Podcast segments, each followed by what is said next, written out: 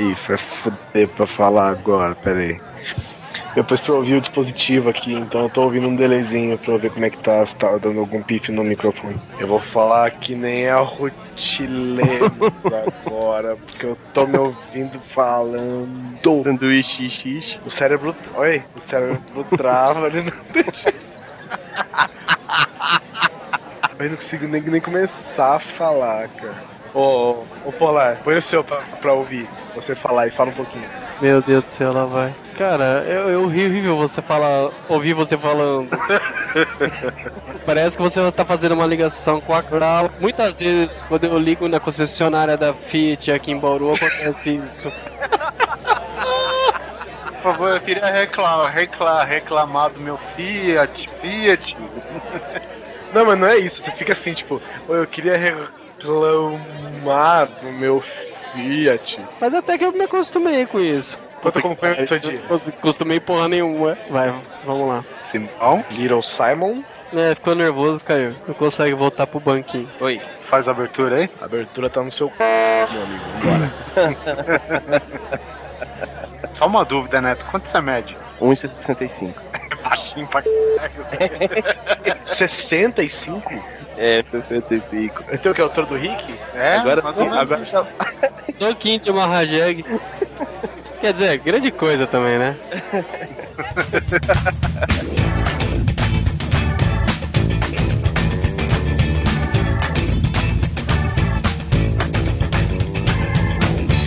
Grande Coisa.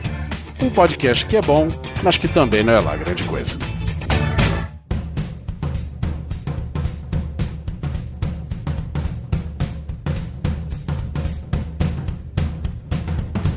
Olá, amiguinhos! Sejam bem-vindos a mais um Grande Coisa. E comigo hoje eu vou ler na ordem ao contrário que a gente costuma ler. Vou ler da esquerda pra direita porque hoje eu tô meio muçulmano. Comigo, Oliver Pérez. E eu tenho um carro do Need for Speed. Comigo aqui também, Guizão. Boa noite, senhoras e senhores. E este que é o grande pai para todos nós, Alan Polar. E o seu carro do Oliver Pérez é do Need for Speed, logo logo ele vai Need More Speed. É mesmo. E isso aí, amiguinhos. Hoje nós temos um episódio bem interessante, bem chubiduba, que a gente quer falar sobre modinhas escrotinhas que resistam ao tempo, insistem em nos infernizar até hoje. Depois, depois do Tchubiruba eu já cortei tudo. Nós vamos xingar muito, eu acho. Os últimos sete episódios a gente tem feito isso. Bom, A gente não faria isso, porque, meu, modas escrotas, ela sempre resiste e como se isso não bastasse, continua saindo novas, né? e é aquele negócio, quando você acha que não tem mais o que piorar, Chegou o Neymar. E é isso aí, mas não, não tão grande escroto dessa forma, mas sim nossos grandes e-mails. Daqui a pouquinho a gente volta.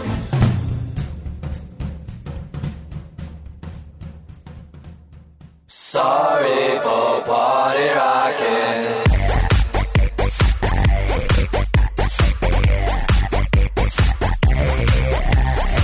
Sejam bem-vindos a mais uma leitura de e-mails e comentários do podcast Grande Coisa. Um podcast que é bom, mas que também não é lá grande coisa. Estou aqui ao meu lado com o senhor Fertilidade, Alan Polar. chupem essa, eu estou aqui de novo, o campeão da leitura de e-mail, ninguém leu mais que eu. Toma essa sociedade que fala que eu não gosto de ler e-mail, mas eu não estou sozinho aqui, Guizão. Eu estou me dividindo em dois nesse momento. Aliás, eu ia falar realmente que você estava olhando para o espelho. Eu estou me dividindo em dois nesse momento porque ao meu outro lado está o meu nosso grande amigo Rafael Smoke, proprietário da taberna do Smoke. Olha aí, olha aí. E voltamos com a piadinha de Guizão é Smoke, Smoke é Guizão? Cara, você sabe que ultimamente acho que você cresceu, você ficou com a vozinha mais diferente, assim, sabe? acho que Ai, são os hormônios. Não tá muito parecido mais.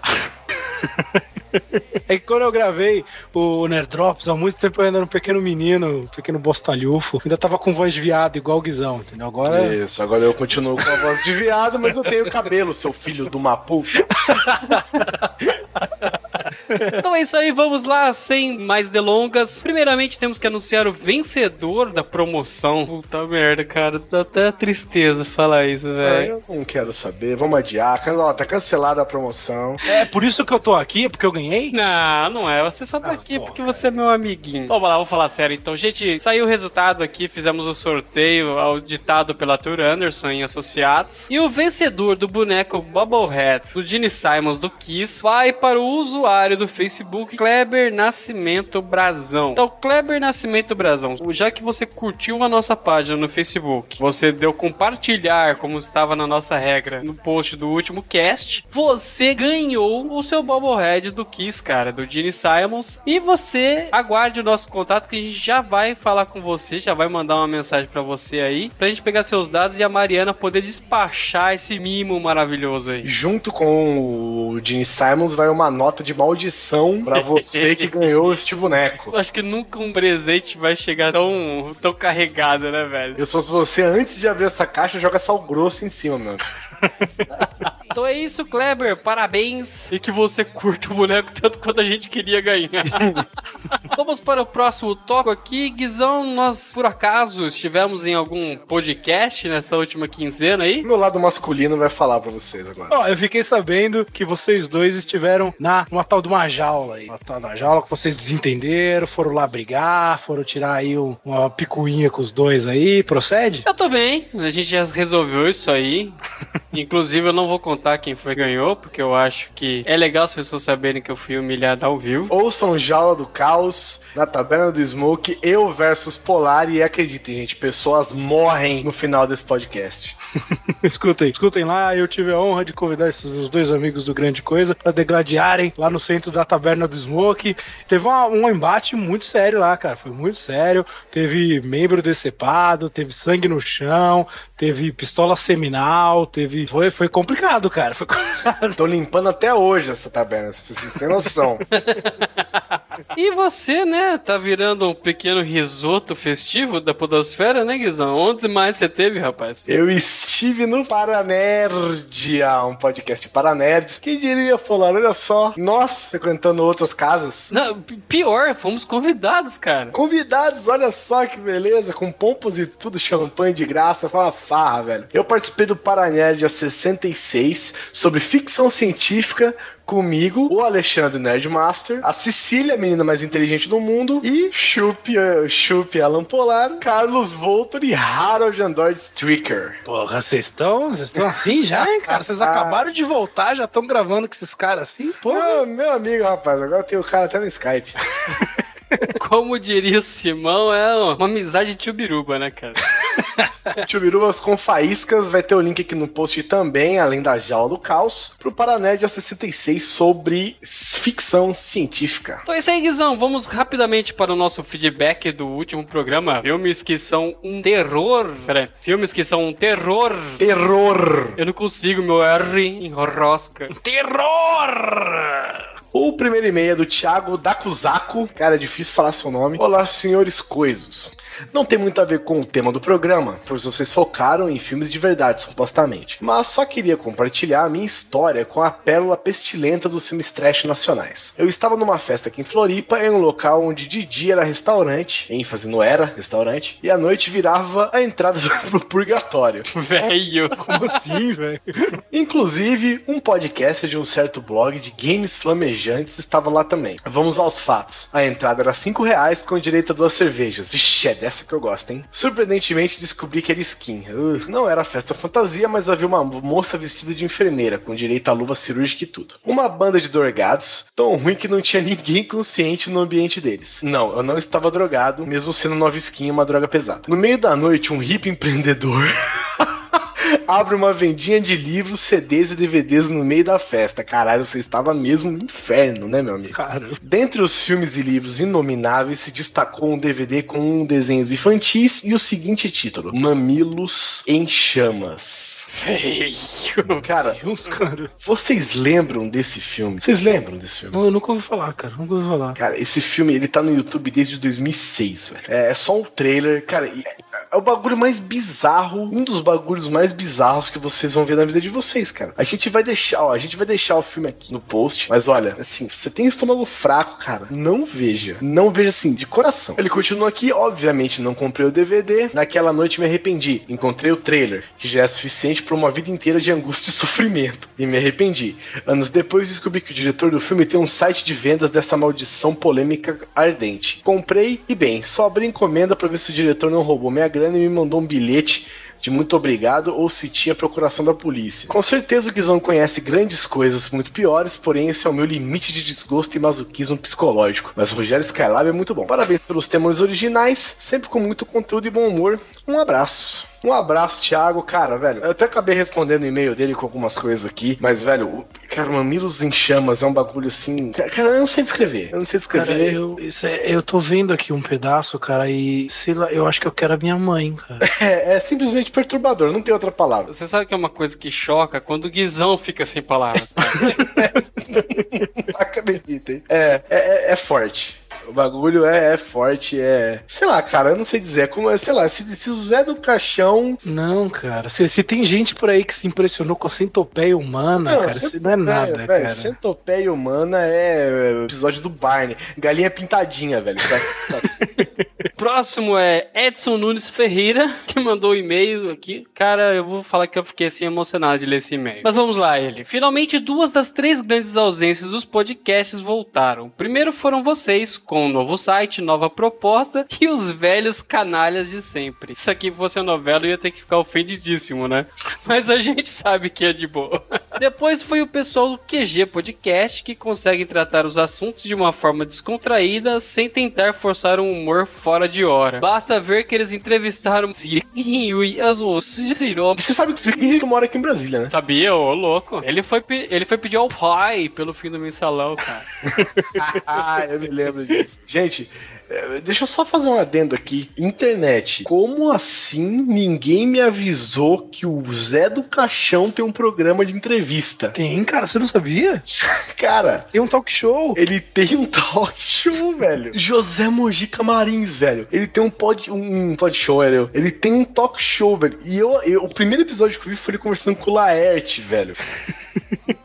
Assim, se você imagina o Zé do Caixão, de cartola preta, capa, com o diabo anão do lado dele. E o Laerte vestido de uma senhora de 75 anos, conversando sobre temas do dia a dia, velho. Eu, eu fiquei hipnotizado pelo programa. É, é um show trash total, né, cara? Chupe Mundo, e esse vai pros meus amigos do podcast. Eu tenho uma foto e autógrafo do Zé do Caixão. Olha aí. Tô aqui continuando o e-mail, agora só falta o pessoal do Depois das 11 voltar, e então terei meu podlist completo. Quanto ao Grande Coisa 007, vocês ficaram putos com o tubarão que nada pra trás? Isso não é nada, pois esqueceram que os tubarões do filme do fundo do mar têm formação em engenharia de estruturas subaquáticas, pois no meio da trama a heroína vai até os controles centrais da base e descobre que os ataques dos tubarões não são aleatórios, mas sim com o objetivo de afundar todo o complexo e com isso baixar as cercas que os prendem. Puta que pariu. Acho que nem um engenheiro foda conseguiria executar uma ideia tão elaborada. Cara, eu tinha esquecido disso. É bizarro, velho. É muito bizarro. Só tem uma pessoa que é capaz de fazer uma coisa tão, tão engenhosa dessa com tubarões, cara. Quem? Dr. Evil. Ele mesmo. Só Dr. Evil e tubarões com raio laser. Verdade. Com laser. Lasers. E fechando aqui, galera, obrigado mesmo por terem voltado. Para vocês terem uma ideia, ouço aproximadamente 50 podcasts diferentes. Mas no ano que vem vou retomar minha faculdade de História e não terei tempo de ouvir tudo isso. Então estou separando apenas 10 para continuar acompanhando. Ou melhor dizendo, pretendo continuar acompanhando apenas vocês, o Jovem Nerd mais 8. Valeu! Rapaz! Mais nove, meu amigo, porque a taberna do Smoke também está de volta. Mais 7, o animal. Opa. Não, eu digo mais nove porque, né? Oito mais taberna do Smoke. tudo bem, tudo bem. Nossa, velho, não tenta consertar que pior. Tomar no seu cu, rapaz. O que importa é que eu ganhei o jabá free, hein? É. Querido amigo Bruno Gunter, você sabe de onde é o Bruno Gunter? Por acaso, brasa de um podcast que, assim, é, é um pouco fora dos padrões, assim, é algo meio nojento, tipo trash. É, ele é o garotão do pod trash, meu amigo. Eu perguntei se eles conheciam o grande coisa, né? Sim, educadamente, invadi a página deles. Falei, ah, vocês conhecem o grande coisa? Aí eles vieram aqui, eles ouviram, o Bruno Gunter resolveu mandar um e-mail pra gente. E é lógico, né, cara, que a gente falou de filme ruim e o, e o, e o pod trash são os reis da trecheira, né? Então o cara ficou ofendidíssimo aqui com a gente. Ele começa o seguinte: horror eterno para vocês, gigantescos integrantes, cor de abóbora halloweenística do Quarteto Fantástico. Estou aqui para passar minhas impressões após a recomendação do caríssimo Guizão lá no Facebook. Bom, para começar, que vocês estão de parabéns pela audição e entrosamento. Achei o material de alta qualidade, o cast de vocês, e o manterei no meu iTunes firme forte. Agora vamos aos comentários sobre filme ruins. Olha lá, agora começa a regar. Chega assim, né? Passa a mão, aqui, que bonitinho, tá? Pra dar um tapa na bunda. Vermes Malditos é ruim? Como assim? Esse é um daqueles filmes que nós amamos de tanto odiar. Ele fede tanto que fica cheiroso. Mestres do Universo, um clássico do Roger Corman. O mesmo autor do Poço e o Pêndulo. A Pequena Loja de Horrores original, é, esse filme é foda. Capitão América dos anos 90. Nossa, isso é ruim demais. Esse vai com dois, com certeza, cara. Olha, eu vou dizer pra vocês, cara, que assim, ele tá zoando aqui, mas ele tá falando a mesma coisa que a gente. São filmes que são ruins, velho. Mas que a gente gosta de ver fazer o quê? Não, não, não, não, não, vem falar. Esse, esse filme do Capitão América, eu não, ninguém conhece alguém que fala assim, eu gosto de ver esse filme. Ele é muito ruim, Cara, cara. o Capitão América finge que tá passando mal pra roubar o carro dos outros, velho. Vocês não gostar disso, cara. O capacete dele é um capacete de moto, porra. É isso, velho, que animal. E hoje é diretor de filmes Mequetrefs do Sci-Fi Channel e do, como Mega Shark Vega versus Giant Octopus, velho. Cara, esses filmes são, mano, esses filmes são pérolas, Você cara. Esse que o tubarão pega o avião? É, acho que se não me engano é, cara. Johnny Mnemonic é um filme datado, ok, mas tem seu valor. Ele antecipou o orgasmo matrixiano em alguns anos e isso conta pontos na escola do mal feito e fedorento. E sem contar que ele tem vários elementos que tornam um filme trash, como Dolph Lundgren, sim, né? ponto, né? Keanu Reeves com sua interpretação única, roupas bizarras e coloridas, faíscas caindo do teto sem motivo aparente. Isso é foda mesmo. E agora, golpe sujo foram vocês falando mal do poderoso Howard the Duck. Como vocês ousaram? Ele é o Lord Pato Mestre de Patofu e traça Lorraine de, do De Volta para o Futuro. É, isso é, isso é mérito. Isso é mérito. Não deixa de ser bizarro porque ele traça uma mulher, né, cara? pois é. Ai, Pato Donald, morro de inveja. Ele manda aqui também mais algumas recomendações, né? De alguns podcasts que eles já gravaram também, como Ebola Syndrome, Orcs, Who as Ice, Jesus Christ, Vampire Hunter, Papai Noel, Conquista os Marcianos. E, cara, ele mandou uma que eu ouvi recentemente no podcast deles, cara, que- que é de Wood, né? Então já. Já fala muita coisa. Já fala bastante. Cara, que chama, o filme chama Plan 9 for Outer Space, velho. Cara, eu aconselho vocês a ouvirem o podcast antes, cara, de verem o filme, cara. Porque assim, é um bagulho surreal, velho. É surreal. É muito bom, cara. Ele termina com é isso. Muito horror a todos. Bruno Gunter Freak. Muito obrigado, Bruno, cara. Valeu pela, por ter gostado aí. Continue ouvindo. Agora temos o último e-mail aqui da nossa amiga Angélica Hellish, do Masmorra Erótica. Cara, foi uma surpresa receber esse e-mail, não eu vou ter que admitir. Olá, queridos, como estão? Em primeiro lugar, prazer imenso de descobrir vocês na dita podosfera. Ultimamente, vocês me fazem companhia constantemente. Oh, Não chora, Guizão. Você- anda muito bichinho eu ultimamente. tô, tô melhorzinho mesmo. Eu não falei? Então, continua. Tive que trabalhar praticamente todo esse fim de semana e vocês aliaram a carga de frustração e, e fizeram o tempo passar mais rápido. Olha, a gente consegue acelerar o tempo. Grande coisa, acelera o tempo, meu amigo. Chupa Einstein.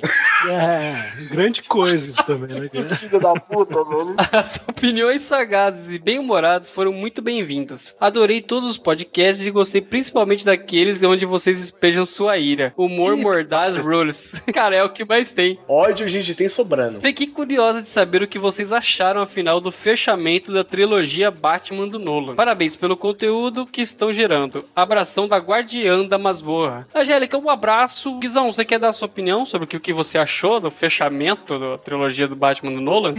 Rapaz, eu acho que assim, desprevenidamente. Olha, eu gostei muito do filme. Gostei de verdade, mas eu tenho uma série de ressalvas. E eu acho que a gente podia fazer um podcast sobre isso, hein, Palmer? Afinal de contas, cara, eu também. Vou falar. Sai, gostei do filme? Gostei, mas eu esperava mais do final do Nolan, cara. Vou ser Olha aí, sincero. Eu, eu confesso que eu sou da mesma opinião, cara. Eu acho que eu, a expectativa foi tão alta, tão alta, tão alta de que ele superaria o segundo filme e não foi. Sabe uma das coisas que, sabe, toda vez que eu penso nesse filme e já me baixa a bola geral, é aquela história do Robin já saber que era o Batman, cara. Tá aquilo pra mim, sabe? É, Nossa, não vai, cara. Por mais que o nego tente me explicar, não vai. Então, moleque, ah, eu olhei no seu olho, eu vi que você era que nem eu. Não, é- fosse- não é assim, não, cara. Não é assim que funciona. Ainda mais. Mano, o, um órfão Nolan- reconhece o outro. É, cara, o Nolan, o Nolan entrega um universo XYZ pra chegar um carinha, quebrar tudo e falar: Não, eu vi nos seus olhos, você é o Batman, cara. Você não me engana. Não, não, cara, não, não. Não, não é assim. Caramba, né, velho? Só porque você tá de muleta, roupão e mancando, é lógico que você é o Batman. Pô, matei. Aí. Isso é só uma das coisas, mas vamos guardar isso. Quem sabe a gente não grava sobre o último Batman e a gente troca figurinhas sobre isso. Aqui mais uma vez um abraço. Bom saber que você está curtindo o nosso programa e, e que a gente está fazendo o tempo passar mais rápido. Mais uma vez, Chupa Einstein. E mais uma indicação de podcast, o Cine Masmorra, que no último também eles também tiveram um especial de Dia delas Brujas, com muito horror. Você imagina como que tá então, né? E eles vão deixar claro que é o meu podcast oficial sobre Guerra dos Tronos. Verdade, cara. É isso mesmo. Eu- é isso que eu tava querendo falar. Toda vez, cara, eu, eu tô ignorando todos os outros podcasts que falam sobre Guerra dos Tronos. Eu tô deixando só pra ouvir o deles. Então, por favor, não demorem. E vamos agora mandar um abraço para os nossos amiguinhos nos comentários. Primeiramente, o Faustão, mais uma vez, acompanhando a gente. Ô, louco, meu. O Skazinski com Opa, as coisas contra-atacam. Um, um abraço, um abraço pro. Macarne Call. Call. All. Oh, oh, oh, oh, oh. Boa. Que, infelizmente, né, ele achou que ia ser um especial de 50 anos do 007, mas infelizmente não rolou, cara. O plano era esse, mas Quem sabe quando fizer 100 anos. Ah, mas fica tranquilo, que até 31 de dezembro são 50 anos de 007, velho. Olha aí, hein? Olha aí. Um abraço também para o Augusto Mesquita. Pro William Neto, que ele diz que Os Vermes Malditos 1 é bom. A gente também não acha de todo ruim, né? Mas é, tem coisa muito melhor. Ah, é um sucesso tremendo, né? Porra. Sessão Nossa. da tarde regaçando.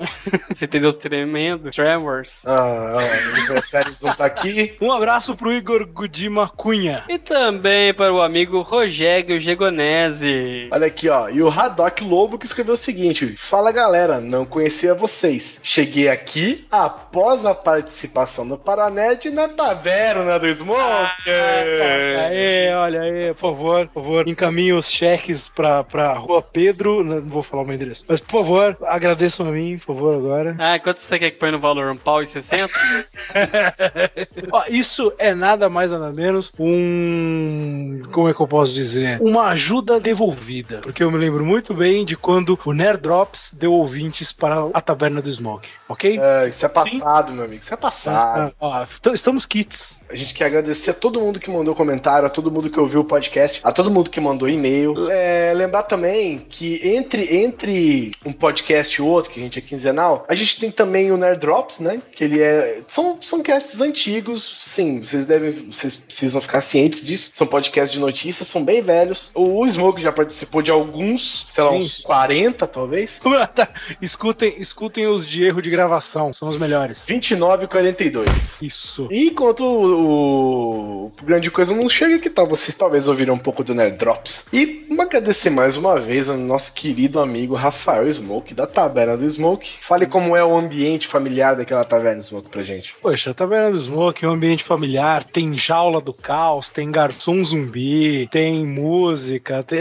Não, mas assim, visitem a Taverna do Smoke, www.tavernadosmoke.com.br. A gente tá cheio de atração nova. A gente também ficou parado um tempo e voltamos, tem mais ou menos uns três ou quatro meses. Então a gente tá com um podcast novo, que é o próprio TabernaCast, com novas temáticas. Estamos com a Jaula do Caos, que é um game show, perguntas e respostas, onde o Polar e o Guizão já participaram. E a gente tá com um canal no YouTube com gameplay, com comentários e coisas do tipo. Ou seja, é atração à vontade. vontade, passem na taberna, que é sim o um ambiente familiar, só não mexe muito com o garçom zumbi. Às vezes ele tá de mau humor. Mas a primeira bebida de graça? A primeira, a segunda, se conversar com, com jeitinho, a gente, a gente dá um jeito. Se fizer um carinho na orelha, leva. Porra! Do jeito que eu ando, meu amigo. não precisa nem fazer carinho, é só falar a orelha. Porra, cara. Que orelha? Opa, toma aqui o Tá agarrando até a perna na mesa, filho. então é isso, galera. Fiquem com o cast. Ah, não gosto desse cast, muito modinha. Eu gostava desse podcast before it was cool. So cuffs in the air, everybody let's take shots.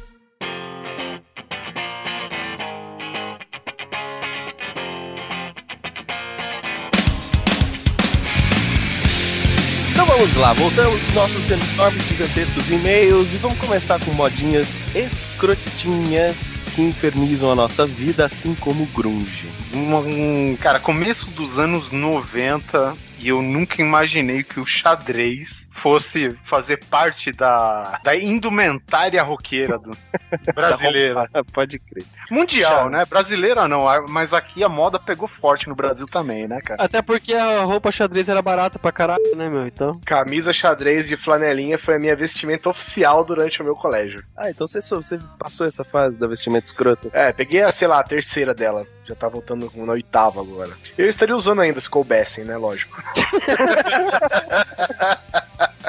Você sabe que lá na minha cidadezinha pequenininha, lá no interior de São Paulo, Pirassununga, um beijo pra Pirassununga, tinha uma banda cover do Nirvana lá, né? Cara, essa bandinha fazia muito, muito, não vou chamar de sucesso, mas toda a molecada conhecia a porra da bandinha. E sabe o que que é, parafraseando o Luiz Sussi, um terço da cidade vestir isso, cara? Eu cheguei a ter uma, eu, eu, eu admito que eu tinha uma. 15 pessoas usavam isso, era isso? Ah, você tá me zoando forte então com o tamanho da cidade, né? Aí, aí chegava, tocava na rádio, agora vamos tocar uma moda aqui do nosso amigo Simoneto. Não, não era eu que tinha a porra da banda, cacete. É, um terço da cidade usava camisa xadrez, um outro terço usava camisa xadrez e chapéu, e o último terço usava calça jeans, camisa xadrez, chapéu, botina e fivelas. E um pedacinho de paia na boca, né? E o outro terço não sabia fazer conta. Começo dos anos 90, acho que, sei lá, 91, 92, eu duvido que vocês consigam quantificar as vezes que vocês escutaram Smell Like Teen Spirit do Nirvana, velho. Na rádio, você tá falando? Qualquer lugar, velho. Era som ambiente, era música de elevador, era. Foda-se, sabe? Era, era o seu amigo da vizinho que tava ensaiando na guitarrinha dele. Que é, começo dos anos 90 aí? Então não é comigo, não. Pode ficar entre vocês esse papo aí. tá bom.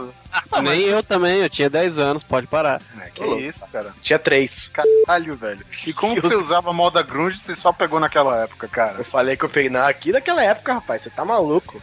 Não. Ah, cara, o grunge, o grunge, eu lembro que aqui no Brasil não foi 91 não, velho. Foi, foi. Imagina, você pode botar 94, 95 fácil. É, é porque assim, o rock, ele ganhou também a... Tipo, Seattle deixou de ser uma cidade pra virar um gênero musical, né? Uma, digamos, uma subdivisão do rock, né? Então o rock estilo Seattle era o quê? Era Alice in Chains, era o Nirvana, era Soundgarden, é, Pure Jam. Todas essas bandas, cara, no início de carreira, elas fizeram parte dessa cultura grunge, vamos dizer assim, né? É, mas aqui no Brasil a coisa pegou mesmo depois que o, que o Kurt morreu, cara. Ah, eu não, não, não. É, aí todo mundo virou putinha e tal, fica com essa historinha de ficar usando roupinha aí. aí. Essa história que eu falei da bandinha cover lá, lá da minha cidadezinha foi mais pro 94 mesmo. Chupa lembro. essa, Oliver, seu mas otário. Isso não quer dizer que é padrão nacional também, né? Não, cara, mas eu, isso aí você vinha em todo lugar. No, no 91 você tinha um pouco, agora depois que o Kurt morreu, aí todo mundo ficou que viuvinha e tal, e usava roupa e ficava cantando as músicas. Eu lembro que aí eu lembro que você pegava MTV, puta que pariu, cara. A cada três músicas entrava os meus Like Teen Spirits. Oh. É, é Você sabe que Nirvana, pra mim, eu não sei com vocês, mas eu tenho um prazo de validade. Eu escuto três músicas, chega, não aguento mais. Não, Nirvana eu, eu nem sequer gosto, cara. Um amigo meu me apresentou antes de ela virar essa febre, assim. Pô, eu, eu não sei, esse cara eu vejo ele como visionário, porque eu não consegui ver nenhum potencial na banda, cara, e realmente virou um sucesso absurdo, né? O, assim como Legião Urbana, Nirvana foi o campeão das revistinhas de violão, né, velho? Puta, é verdade. Nossa, cansado de estar na galera e eu, assim, eu já tenho ódio de quem leva um violão pra alguma coisa, né? então. Tipo, se a gente estivesse num barco, e usava o violão para remar, velho. Nossa. Aí, beleza, se é um show, tudo bem levar um violão, mas se você está num churrasco, não. Aí alguém leva o violão, aí começa. Camas de ar dun. Dun, dun, dun, dun. Sempre nesse ritmo, né, cara? É, e é só, e é só isso, e é só isso. E sempre errado. Aí troca, né? Já troca pra outra música, porque você sabe tocar o começo. Pole, né? Dan, dan, dan, dan. É. Dan, dan, dan, dan, dan, dan, dan, dan. E acabou, porque ele não continua os riffs, né? A cifra. Mas é uma, foi uma moda, até que eram confortáveis as camisas. E o, Ah, o confortáveis termos, porque a flanela, cara, aqui no, no verão brasileiro, pelo amor de Deus, né? Eu ia falar isso agora, assim, é nego, sabe aqueles cara magrelo, magrelo, magrelo, com, tipo, vestindo uma e outra na, na cintura amarrada, tá ligado? A galera usava duas. Isso, isso. Aquela corrente que tá pendurada atrás do jeans até a carteira no bolso. Nossa, verdade. Até hoje. Eu conheci pessoas que usavam uma camisa abotoada e uma camisa aberta por cima. É, então, é isso que eu tô falando. E uma versão filha da puta chuveiro, né, cara? Não, isso daí já não é moda, é escrotice, né, velho? Porque isso, né? Época, É, Ou seja, modinha escrota. Mas é, é o que o Oliver tava falando. Como é que nesse tempo nosso, é, quente pra caramba, o cara ainda tinha os dons de. Eu acho que a mesma, eu acho que a mesma matemática que a mulher sai no frio de sainha. Não consigo entender isso também, né? Cara, mas a mulher sair no de sainha é um problema dela, ela vai refrescar a periquita, beleza. Agora o duro é o cara sair no desgraçado de... Agora o cara sair naquele calor filha da puta que tem aqui- aqui no Brasil, ficar fedendo, chegar perto dos outros e não ter a, sabe, a decência de perceber que tá incomodando, ah, vá pro inferno, cara. não, mas foi uma moda legal, eu gostava de usar. Bom, eu, eu, eu nunca segui moda nenhuma, né? Eu achava bonita e usava, né? Moda que te seguia, né, Guizão? É, eu fa- Eu fazia a minha moda, né? Uma única coisa que só eu usava ela, né? Hoje eu vi o Guizão ele tem condição de usar todas elas ao mesmo tempo. E meio nada, né, cara? É, só assim, senão não cabe, né? É muito filha da puta. Quem falou isso?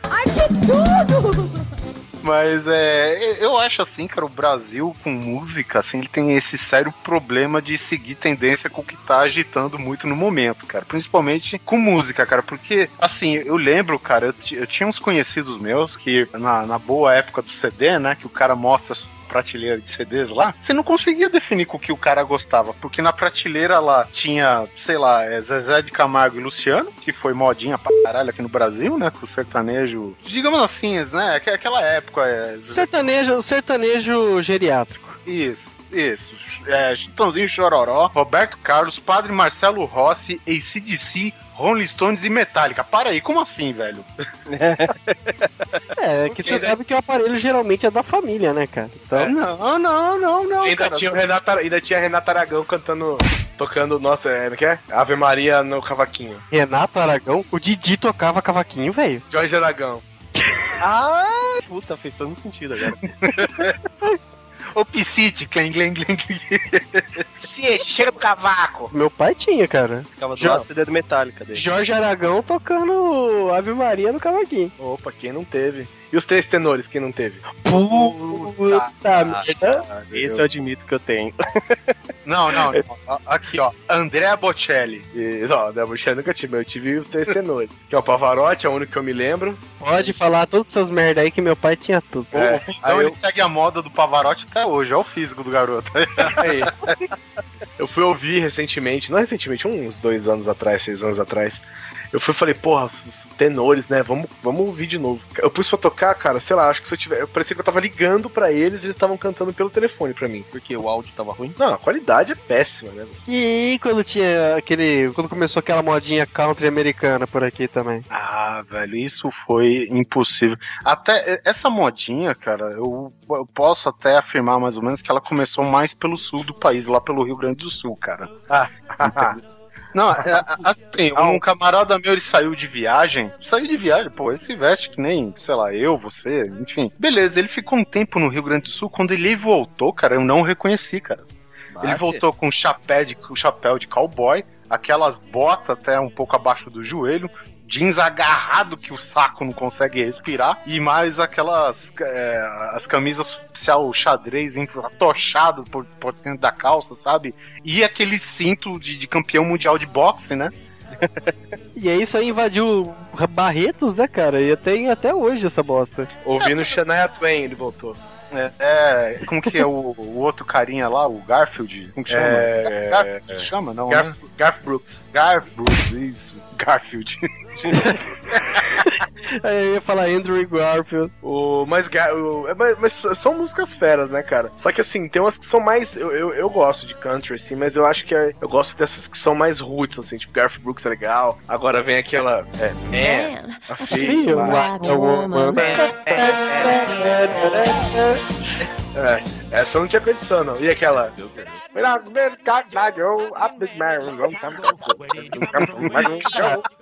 E o mais escroto disso é que os caras eram suecos, velho. Para. Sério? Rednecks. Suecos. É, o Rednecks, mas, porra, o Rednecks é irado, velho. Não, O é irado, é irado. Tem, tem tendência de, de rock técnico, de técnico, techno e country, cara, no, no mesmo estilo deles, assim, cara. Não, Rednecks é foda. É, Scatman Joe é legal também. Scatman Joe não era. Cotton Eye Joe. Cotton Eye Joe é do Rednecks, pô. Não, mas o Scatman Joe não era country, cara. Catman é aquela. É, mas as, as outras, mas as outras deles meio, cara, as outras deles era meio country. Era nada, era tudo batidinha. É, foda-se, só vi essa mesmo. Tem uma outra, cara. Esses enlatados americanos, quando eles vêm, eles vêm arregaçando mesmo, né, cara? Ah, mas olha só, cara, lá nos Estados Unidos, a moda, digamos assim, ela não atinge um país inteiro, cara. É tipo, cada qual região, ela tem o seu estilo e se mantém lá, né? Aí, tipo, quando vem pro Brasil, fudeu, cara. Não importa se o cara antes gostava de, de forró, de sertanejo, a, a merda é, vira uma tendência na vida do cara, velho. É, o cara gostar de outras coisas não é crime nenhum, né? Não, obviamente, cara. Mas, mas é o seguinte, eu já vi, por exemplo, aqui um, um radialista quase mandar um ouvinte a merda, velho. O cara liga pra estação de rádio, aí ele, o cara me pediu é, Hanson, né? Um, um bap. Vocês lembram, né?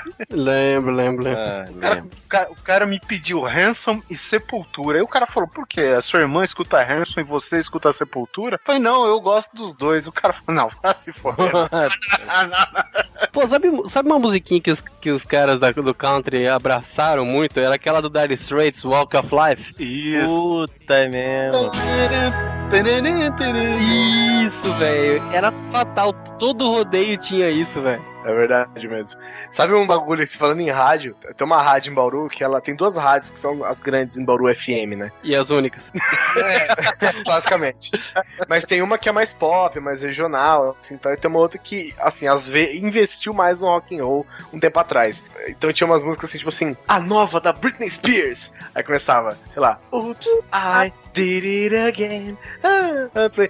Aí, tipo, a nova da Shania Twain, né, sei lá, qualquer coisa. A nova não sei o que, um monte de música pop fudida, assim. Aí ele falava, você não ouve aqui. Aí que toca um rock and roll, assim, velho. Você fala, pô, esses caras mandam bem. Ah, mas depois eles desistiram dessa, né? Porque eles viram que o que dava audiência mesmo era o que tocava no 94. Ó, isso daqui eu posso te falar que foi até uma certa tendência que veio junto com o grunge. Quer dizer, aconteceu junto com o grunge, mas é uma parada mais, digamos assim, separada, né? Que é o rap nacional com seu maior representante, o Racionais, mano. O irmão, tu lava a boca pra falar dos racionais, tá ligado? Mas Racionais, velho, o Racionais invadiu as rádios de um jeito, cara, que não tinha por onde escapar, né? Meu irmão, Diário de um Detento deve ter sido a música mais tocada na história da MTV, velho. Brasileira, lógico. É, e falando em MTV, eles ganharam tudo que tinha aqui, Tudo, né? Na- tudo. Na, na parte da MTV nacional, aquelas premiações e caramba. Pô, velho, eles levaram tudo, cara. É, porque vamos ser sinceros. A, né, a gente tem, eles têm várias músicas, claro, mas a gente estamos falando aqui especificamente do Diário de Detento, que foi que explodiu mesmo, né? O próprio clipe da música é outro padrão, assim. Até, até hoje você não tem um clipe tão, tão produzido quanto o deles no Brasil, velho. Aquele puta ganso, pilantra corno manso. Ficava muito louco e deixava a mina só. A mina era virgem e ainda era menor. Agora faz chupeta, tem troca de pó. Nossa, Cara, mas é uma música de vida frustrada foda, né, cara? Nossa. Ah, não é. cara tá na cadeia, né, velho? Esses papos me Não, cara, é- é foda. É, o mundo roda, ele pode vir pra cá. Não, e tem uma, tem outra música, eu não sei, acho que é até a mesma. A música até tava indo bem, cara. Aí de repente surge o cara do meio do nada, velho. E tipo, afoga essa vaca dentro da piscina, sabe? What? não, essa não. não. Então, é, meu Deus do céu, cara, a música não tinha, assim, sabe, tava indo num contexto e de repente é como se alguém invadisse a música e falasse qualquer coisa, a primeira coisa que viesse na cabeça, cara. Mas eu acho que ficou escroto a modinha de numa pessoa que não segue essa ideologia, que não faz parte desse mundo, querer seguir e pagar de detento, favelado, mano. Não, acho que isso foi foda. Teve muita gente que tava fazendo. Ah, mas foi nessa época que entraram os manos no shopping, lembra? Guizão lembra. Eu lembro. Foi nessa época que sexta-feira virou o dia proibido de você ir no, no shopping, que era quando os manos invadiam, ninguém mais podia ir lá, era o dia que tinha pau toda hora, que a polícia tinha que ficar montando guarda lá com os cavalos, até hoje faz isso. Mas eu vou falar, cara, porque assim, Racionais, por exemplo, eu, eu ouvi muito quando era mais moleque. Agora que eu, tô- eu comecei a ouvir recentemente de novo, né? Peguei os CDs de novo e tal. E você vê que, assim, diferente de quase qualquer outra banda de rap que foi mainstream na época, assim, cara, Racionais é completamente diferente, cara. Ele, você vê que ele, eles, ele- enquanto eles cantam, apesar que eles cantam uma vida de, de, de, né, de miséria, de dificuldades e bandidagem, de favela e tal, você vê que eles, eles cantam com um propósito, assim, que toda vez que eles estão falando, eles estão cantando, eles em nenhum momento eles incitam a ser bandido, que é o que você ou- ouvia muito em outros, outros grupos, né, de rap. Ah, sei não, cara. é- Que também fizeram bastante sucesso na época e tal. Mas você ouve eles assim, que nem, por exemplo, tem uma, uma citação, no- por exemplo, no Diário de um Detento, que ele fala assim: Aí, moleque, me diz, então você quer o quê? A vaga tá lá esperando você. Pegar todos os seus artigos importados, o seu currículo do crime limpa o rabo. Tipo, velho, não adianta você querer ser bandido, você quer tal, tal, tal. Então, todo, todo, pelo menos os CDs que eu tenho ouvido, todas as músicas que eles citam, a bandidagem, as paradas assim, é sempre um momento que tá se fudendo, sabe? É, mas isso eu acho que tipo um diário de detento, assim, que até então era o trabalho mais novo deles, né? É, porque assim, tava aquela tendência de glamorizar o crime, aquela coisa bonitinha e tal, e o cara tava mostrando, não, ó, não é isso aí não, você quer entrar, você entra, mas você vai se fuder. É, falou que ele fala, ele fala até uma cena que tipo, assim, a sua cara fica branca desse lado do muro, entendeu? Você pode se pagar de negão, fodão, não sei o que, tá aqui, velho. Você é branquelo, porque você vai ficar com o cu na mão o tempo inteiro. E outra, essa música também ela fez muito sucesso porque foi na época da, da chacina, né? Foi Carandiru 92. Isso aí, foi nessa época. Não, não sei se foi exatamente nessa época, mas foi sobre isso, né? Até porque fala, fala disso na, na música. Pô, o, o clipe é tenso, né, cara? Nossa, cara. Foi a época é- que destruíram a sede do Corinthians, né? Cara, é muito foda. Senhor é meu pastor, perdoe o que o seu filho fez. Morreu de bruço no Salmo 23. Caralho, velho, isso é muito foda. Aí vocês me veem, e, esse- e essa letra foi escrita por quê? Dois, três caras? Vai ver quantas pessoas escreveram tchê tchê tchê tchê. Não queima a pauta, não queima a pauta. Ai, que tudo! E já que o, o Guizão falou, vamos já emendar de uma vez. Ah, Sertanejo ou qualquer outro ritmo merda que leve na frente o nome universitário. Ainda vou fazer uma banda chamar aqui, vai ser de Grindcore Black Metal Universitário. Puta que pariu. Agora eu imagino, cara, se esse sertanejo é universitário, imagina os analfabetos, né, velho? É, mas você viu que bonito que você tem o sertanejo, que você tem aquelas modas de raiz. Aí você tem lá as duplas como, sei lá, o o Zezé de Camargo e Luciano, Chitãozinho Chororó, Leandro e Leonardo. Era um sertanejo. Aí a coisa, quando você universitário, não, agora vai, né, subir o nível. Não, cai. É. Agora, quando você bota universitário, você não pode ter mais do que quatro sílabas numa palavra. Mas isso aí faz parte de uma visão de mercado, né, cara? Porque isso você pode ver. Todas essas músicas, elas são né, mais alegres e tal, são diferentes do sertanejo original. O sertanejo do Chitãozinho e Chororó já é diferente do sertanejo original, né? Aquele esquema de moda de viola e tal. Só Esses não, mas- universitários foram feitos, vamos ser sinceros, foram feitos pra se esfregar o rabo um no outro. Velho, o que acontece? O que, que, o que é um sertanejo universitário? Uma guitarra, pra falar que é moderno, a dupla continua a mesma, e você tem que ter pelo menos uma frase que não faz o menor sentido, que vai ser repetida a exaustão na sua música mais famosa. Eu tenho um lelele, tchê tchê tchê tchê. Bereberê, barabará bereberê. Se eu te pego, ai, ai, ai, ai, ai, ai, ai. Vê se vocês param com isso, porque assim vocês matam o papai.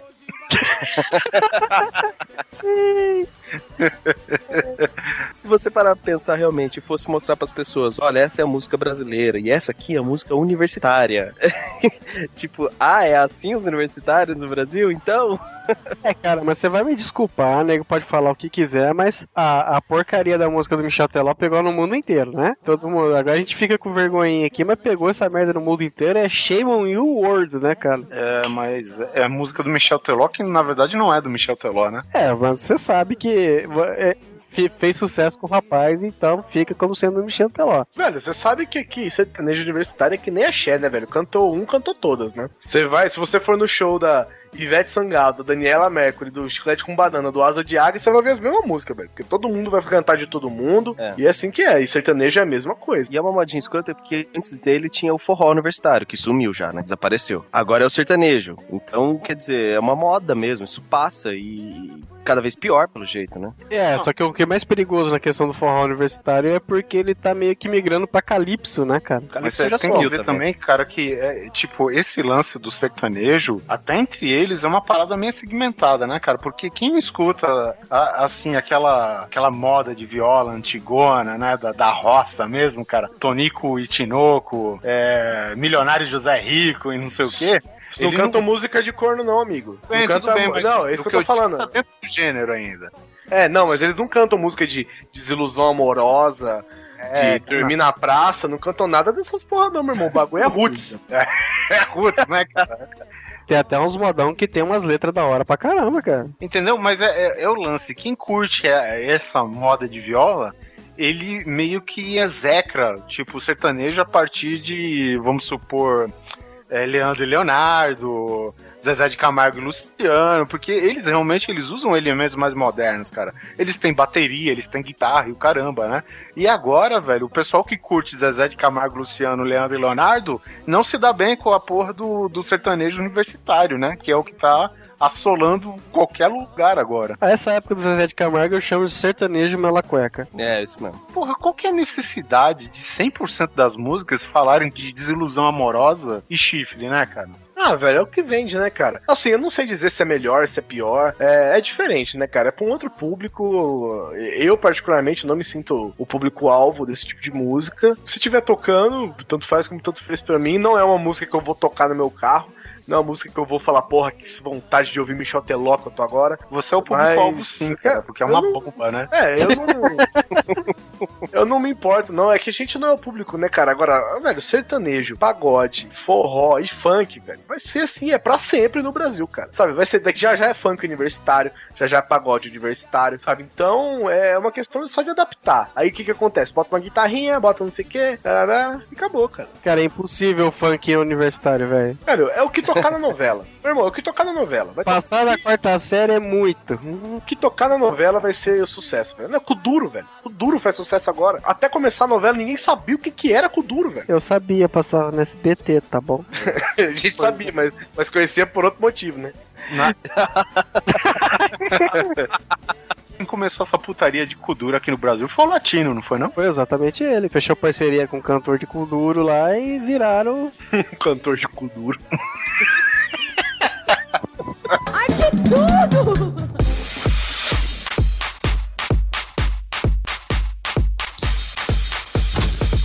Eu vou dizer uma coisa pra vocês aqui, vou, vou externar a minha opinião. Pode ser que eu seja execrado no momento, mas eu vou dizer pra vocês: um dos maiores gênios da música brasileira atual é o Latino. Oi, Você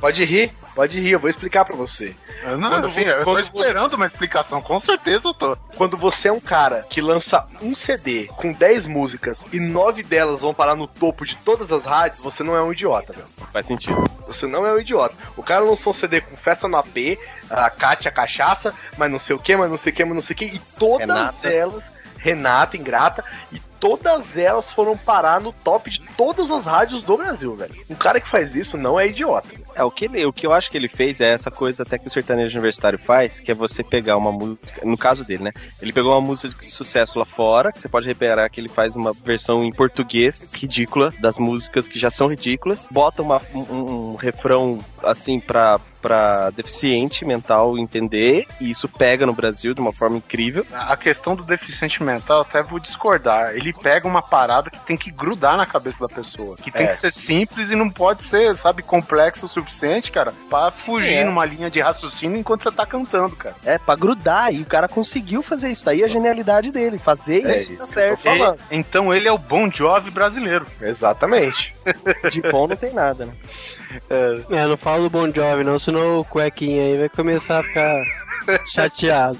Bon Jovi foi uma modinha aqui no Brasil, fala a verdade, né? Aquelas camisetas do Bon Jovi com um cabelo, sei lá, que parece que tem um, um chip dog na cabeça, né, velho? Aquela camisa da capa do CD Crossroads também, que bombou pra caramba, todo mundo tinha essa porra, cara. Saía na rua e você achava um cara com aquela camisa. Eu queria saber o que aconteceu com o Bon Jovi, que depois de um tempo ele arrancou os dentes da cara e colocou Clórex.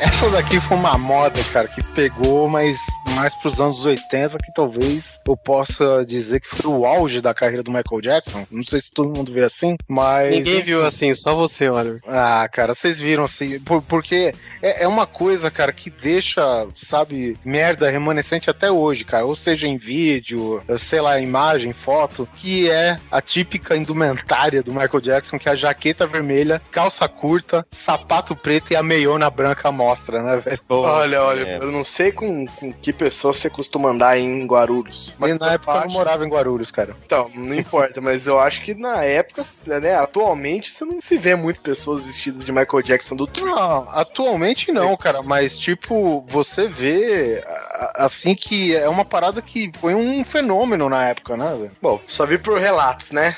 Cara, nos Estados Unidos tinha competição do melhor Michael Jackson, sabe? Cosplay, dançarino, imitador, barra outras coisas aí, cara. Cosplay. Cosplay. É, porque o Michael Jackson, pra mim, cara, é um, é um personagem de alguma coisa já, velho. Ele não é mais uma pessoa, né, cara?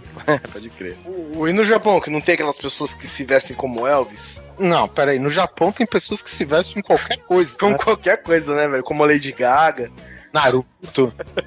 É, mas assim, é importante falar que se veste de qualquer coisa, assim, normalmente, na rua. O cara vai na Normalmente. padaria, assim. É, e se vestir de Lady Gaga, nada de ser exclusividade das mulheres. Bem lembrado. É, porque no Japão tem muito dessa parada andrógena, né? Pra eles é sexy o cara se vestir você não conseguir detectar se é um homem ou uma mulher, aquela porra, né? É aquela surpresa. Ah, pastelzinho, piruzinho. Tipo Kinder Ovo, né? Sempre vem com, um presen- com uma surpresinha dentro. É que, é que no caso é Kinder Ovos. Bom, cara, tirando essa moda também, cara, aqui no Brasil o que tinha. é, não, importa se você gostasse, cara, mas o que tinha de nego com a camiseta do Iron Maiden não tá escrito, né, cara? Eu tinha, eu tenho, eu não tenho certeza. Umas 10 dessa. mas eu gosto, eu escuto. E tinha que ter o Ed. Tinha que ter o Ed na Ah, camisa. tá, não, com Não, certeza. o Ed, lógico, lógico. Existe outra camiseta do Iron Maiden? Sem ser o Ed? Existe alguma capa do Iron Maiden, né? Provavelmente de- de- desse mundo do rock, do heavy metal, é o mascote mais famoso, diga-se de passagem, né, cara? É, é, não, isso é, com certeza. É, Sem mencionar que, que todo show do Iron Maiden, né, eles fazem alguma parada envolvendo o Ed muito bacana também, né? É sempre na música Two Minutes to Midnight ele entra. Isso, exatamente. Que por algum acaso eu fui no Monsters of Rock em 90 e- 96? 95, No Pacaembu, em São Paulo? em Pacaembu, São Paulo. Fui Puta, lá. tava lá, cara. Pô, vocês não se viram? Né, Eu não vi porque o Neto tava muito abaixo do meu campo de visão, né? É, a piadinha tá vindo de longe, eu sabia. O Neto tava sendo pisoteado em algum outro lugar. Cara, eu tava na minha idade limite, eu tive que apresentar RG pra entrar no, no estádio. Pô, abriu com, sei lá, Raimundos, Não, não, não. Era. Eu não lembro. A banda que abriu era X. Aí tinha uma outra argentina. Voz do Silêncio. Isso, eles mesmo. Foi a primeira vez que eu escutei Halloween na minha vida. Raimundos, Hazard, Biohazard, Motorhead, Skid Row eh, e fechou com o Iron. que começou justamente com a Two Minutes to Midnight, né? O Two Minutes to Midnight e, cara, na boa, eu reparei isso. Faltava dois minutos pra meia dois minutos pra meia-noite, cara. Isso foi, foi foda, cara. É, porque se, foda. se pá nem era essa música que ia começar, né? Aí Exato. os caras viram a hora que eles iam entrar e falaram, tchau, já Nossa, a hora que eu vi que era dois minutos pra meia-noite, os caras entraram com essa música aí, velho. Puta, foi muito foda, cara. O que não foi muito foda é porque era o, Blaze, né? O vocalista na época. Num... Blaze dele e ele errou na Afraid to Shoot Strangers, cara. Ele errou uns dois refrões da música, ele errou. Eu não vou reclamar no show porque ele teve bastante carisma, viu, cara? Achei muito escroto assim, cara, porque teve uma promoção na rádio, acho que não, não lembro se era 89 na época, né? De cante com Iron Maiden no, no palco do Monsters of Rock. Aí, tipo, a galera que foi sorteada, eles entraram naquele refrãozinho do Fear of the Dark, né? É do Fear of the Dark, os caras ficam. Oh, oh, oh, oh, oh, oh. E aí acabou a participação deles, era isso daí. Era isso. É, mas eles não podem reclamar, cantaram. Foi. E, e aí teve um boneco de Olinda lá do, do Ed foda, velho, no palco, cara. Foi um showzaço. Apesar do, do Blaze Bailey, foi um showzaço, cara. Foi. Mas foi. aí que entra a modinha. Realmente lá todo mundo, putz, 90% das pessoas que estavam lá estavam com camisa do Iron. E dessas 90 pessoas que estavam com camisa do Iron, acho que nem metade era fã do Iron. Só pode usar a camisa do Iron se for fã. Ai, seu cuequinha melada. É porque é impressionante, Polar. Vo- Você, em São Paulo, principalmente, tá lá o tiozinho aposentado, com o seu chapeuzinho de palha, sentado na boca do, do barco, o, o cigarrinho, né, tal, tomando sua cervejinha. Tiozinho, nada a ver com a camiseta do Iron Maiden. Tinha, Tá. muito. Tá, tá lá a dona de casa, empregada, passando roupa, não sei o que, com a camisa do Iron Maiden. Você vê muito disso, cara. Teve uma época que era quase camiseta de vereador essa porra, né, cara? É, é, porra, aqui pariu. Vote Ed 666, né? Isso. Bom, e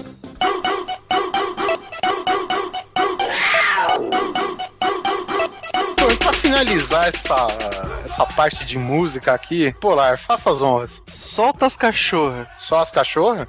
É.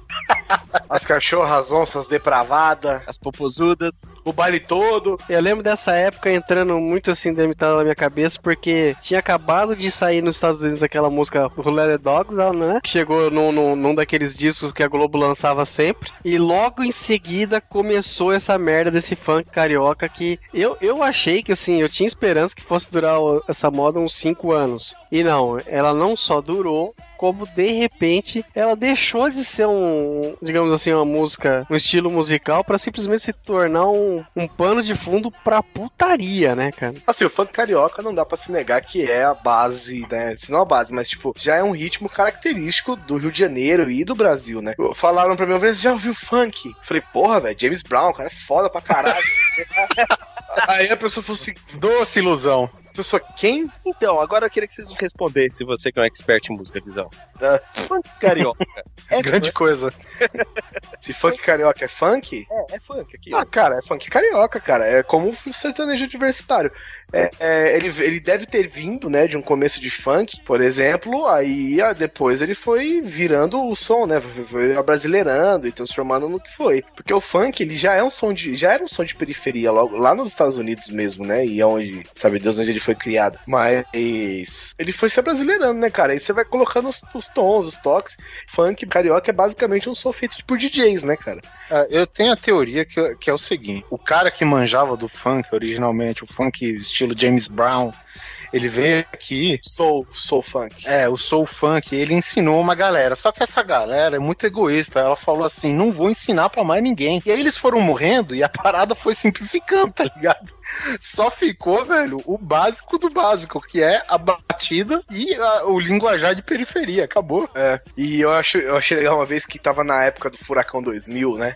É. Furacão 2000, tornado muito nervoso. Que, cara, tocava no Gugu, né, velho? Foi que foram cantar a dança da motinha. E a gente sabe que programa de palco nada é ao vivo, né? Que tudo com playback e tal. Só que, cara, funk, é, como eu disse, é uma música feita por DJs, né, velho? Então, Geralmente com nome de cigarro. que no final, né, DJ Malboro, o maior expoente do funk mundial aí. Aí a pessoa foi cantar lá e a música é a dança da motinha. Então fica assim, ela, dança da motinha, dança da motinha. Dança da motinha, as popozudas perde a linha. Aí foi. E vai, até aí tudo bem. Depois chega uma hora que fica assim. Aí- cara, eu, eu preciso achar esse vídeo no YouTube. Aí a mina fica tipo, dança da motinha, dança da. Aí a música começa. Dança da moto, dança da, da, da, da, da, da, dança da motinha, motinha, tinha, tinha. Dança da. Dança da. Dança da motinha, da motinha, da, da, da, da motinha. A mãe não conseguia acompanhar, velho. Aí ela parou assim, ficou com o microfone parado na frente da boca. E ela cantando, dança da mo, mo, mo, mo, motinha, motinha, tinha, tinha, tinha. Motinha, motinha, motinha. Para, né, velho? Teve, teve um grande também, né? Um grande nome do funk carioca que foi o Jonathan da nova geração. Ah, esse aí. Só pega o filé de popozão, não é? Esse aí, segunda, sexta, estudo na escola, sabadaba e domingo eu solto pipi e jogo bola. Esse moleque era um inferno, tocava toda hora, em todo lugar, cara. É. Então, assim, se você acha que o funk é só isso também, existe, assim, eu, eu não conheço muito, é claro que deve ter muitas, muitas bandas que, que fazem som parecido do funk original, mas eu gosto muito e conheço bem, e é o funk como legusta, que eles tocam um funk, sou funk mesmo, assim. Ou o Fernando Abreu, né, cara? Fernando Abreu, mas Fernando Abreu já, já é mais carioca mesmo, né? É, você tá tirando sarro, eu não gosto dela mesmo. Não, mas Fernando Abreu é funk mesmo, mas é aquele funk old school, né? E ela tá viva ainda? Deve estar. Tá, tá. Tocando a mesma música, né? Rio 40 graus. Agora no programa da Regina Casé, né? Vem que vem que vem com tudo. Vem que vem que vem com tudo. Ai, cara, que inferno. Eu sinceramente esperei que fosse acabar, mas não acaba, velho. E agora, né, o novo expoente, né? É a junção de Mr. Catra e Valesca Popozuda, né, cara? Senhoras e senhores, apresenta a vocês Mama. Meu Deus do céu, cara. Ai, de uma bunda muito grande só podia sair uma merda muito grande também, né? Eu, eu gosto muito do Mr. do Mr. Catra, velho. Ele ri muito engraçado, né? Ele ri. Não, velho, ele é o chefe da periferia brasileira, né? Ele é, velho. Puta é. que pariu, cara. Aí, cara, o pessoal vai fazer entrevista com ele e é sempre o mesmo, o mesmo papo. Pô, você tem várias mulheres, não sei o quê, e ele dá sempre a mesma resposta. Ué, o boi não tem várias vacas? Sabe? Nossa, velho, que escroto. É, velho, é, meu, Cada um tem o que merece, né? é, é, Valesca me lembra de um ditado do Didi Mocó que já dizia onde a bunda não falta, né, velho?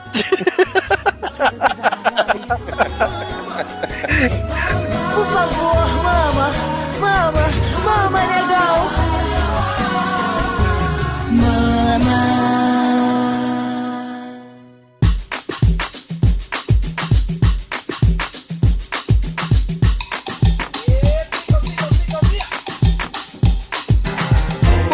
Gente vai agora pra outra das grandes influências aqui no povo brasileiro, que é o esporte, mais especificamente o futebol, né, cara? Todo jogador de bola brasileiro que inventa uma moda escrota, principalmente de penteado ou cabelo, por que tem que virar moda, né? Não, porque vamos supor, o pica-pau, ele tá aí há 60 anos, por que nunca o penteado dele virou moda só quando o Neymar veio? Pica-pau, velho. Pior que agora o cabelo dele caiu, né? Isso, é, ficou E. muito grande. Nem a- o laque aguenta, né, velho? Não, e tipo, agora ele deixou um monte de nego órfão de cabelo, né, velho? Porque agora eles estão meio perdidos, não sabem o que fazer. Agora eles vão aderir à moda Oliver Pérez, né, cara? É, aqui, mas o caído é em outro sentido. Ah, Por exemplo, isso, cara, é uma grande verdade, porque eu lembro que futebol desde os anos 80, nego deixava o cabelo igual o Casagrande, o cara que tinha condição de deixar o cabelo igual o Casagrande, o cabelo igual o Zico, ao Falcão, aí tu passa as décadas, né, cara? Cabelo igual do Sócrates, até Birubiru, cara, virou moda. Foi, foi. Aí começaram as paradas gays, aí teve a moda do Raí, né? Sim, Agora- mas até então eram modas, como é que eu diria assim, aceitáveis. Sei lá, de bom gosto, talvez. É, era meio que condizente com a época, né? Cara, e quando teve aquela, aquela moda, acho que foi em 2002, do cabelo do Ronaldinho, que ele deixa tudo careca e só na Isso. frente aquela, aquela, como que chama? Aquela... Alça de boquete. Eu ia dar outro nome. Eu ia chamar de pentelha, mas tudo bem. Ele intitula aquilo de corte do cabelinho do Cascão, mas, velho, não. Nossa, de boquete é o melhor. É, não, mas lembra bastante o Cascão mesmo, né, cara? É, é o corte do Cascão. Não, é o Cascão fez esse corte depois, vocês lembram? Ah, tá. É, o, o Tufinho foi parar na frente. O Cascão mudou o cortezinho dele depois pra parecer com o Ronaldinho. A- Agora eu entendi porque o Oliver Kahn ele ficava meio perdido lá no gol da Alemanha, né, velho? O cara, o cara tinha na cabeça, cara, uma zona erógena feminina, né, cara? Aquela cara de c... com o pentelho em cima, né, velho?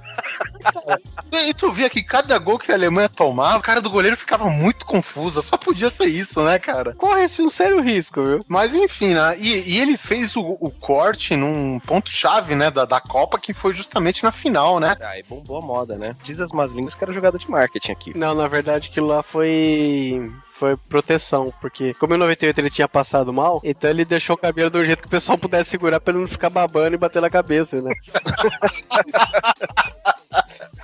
Sacanagem. Ai, cara, se, se fosse, se tinha jogado de marketing, ele fazia uns whoosh da Nike na cabeça, né, velho? Ai, que tudo!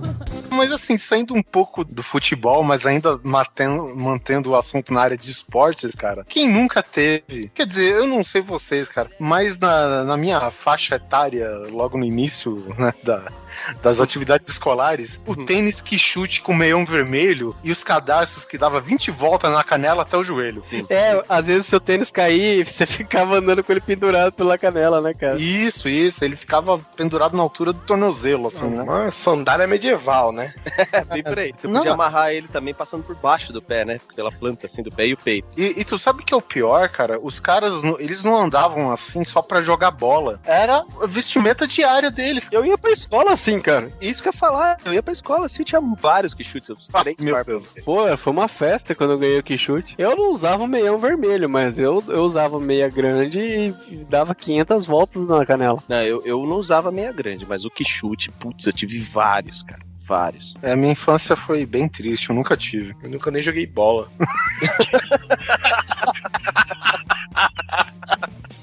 É, vé- pô, nunca, nem no prezinho, cara. Joguei bola, uma, joguei bola uma vez na oitava série, quando eu fui fazer o gol, o cara do meu time me passou um carrinho eu caí. Filho da puta, velho. Olha só, velho. Isso é Nem na sua fase galãozinho você não jogou? Não, porque daí eu tava pegando a numerada, né? Ah, Tava bonito. ocupado. ele tava com a bola toda, em outro sentido. Ele tá fazendo fute-cocota. Ai, que tudo!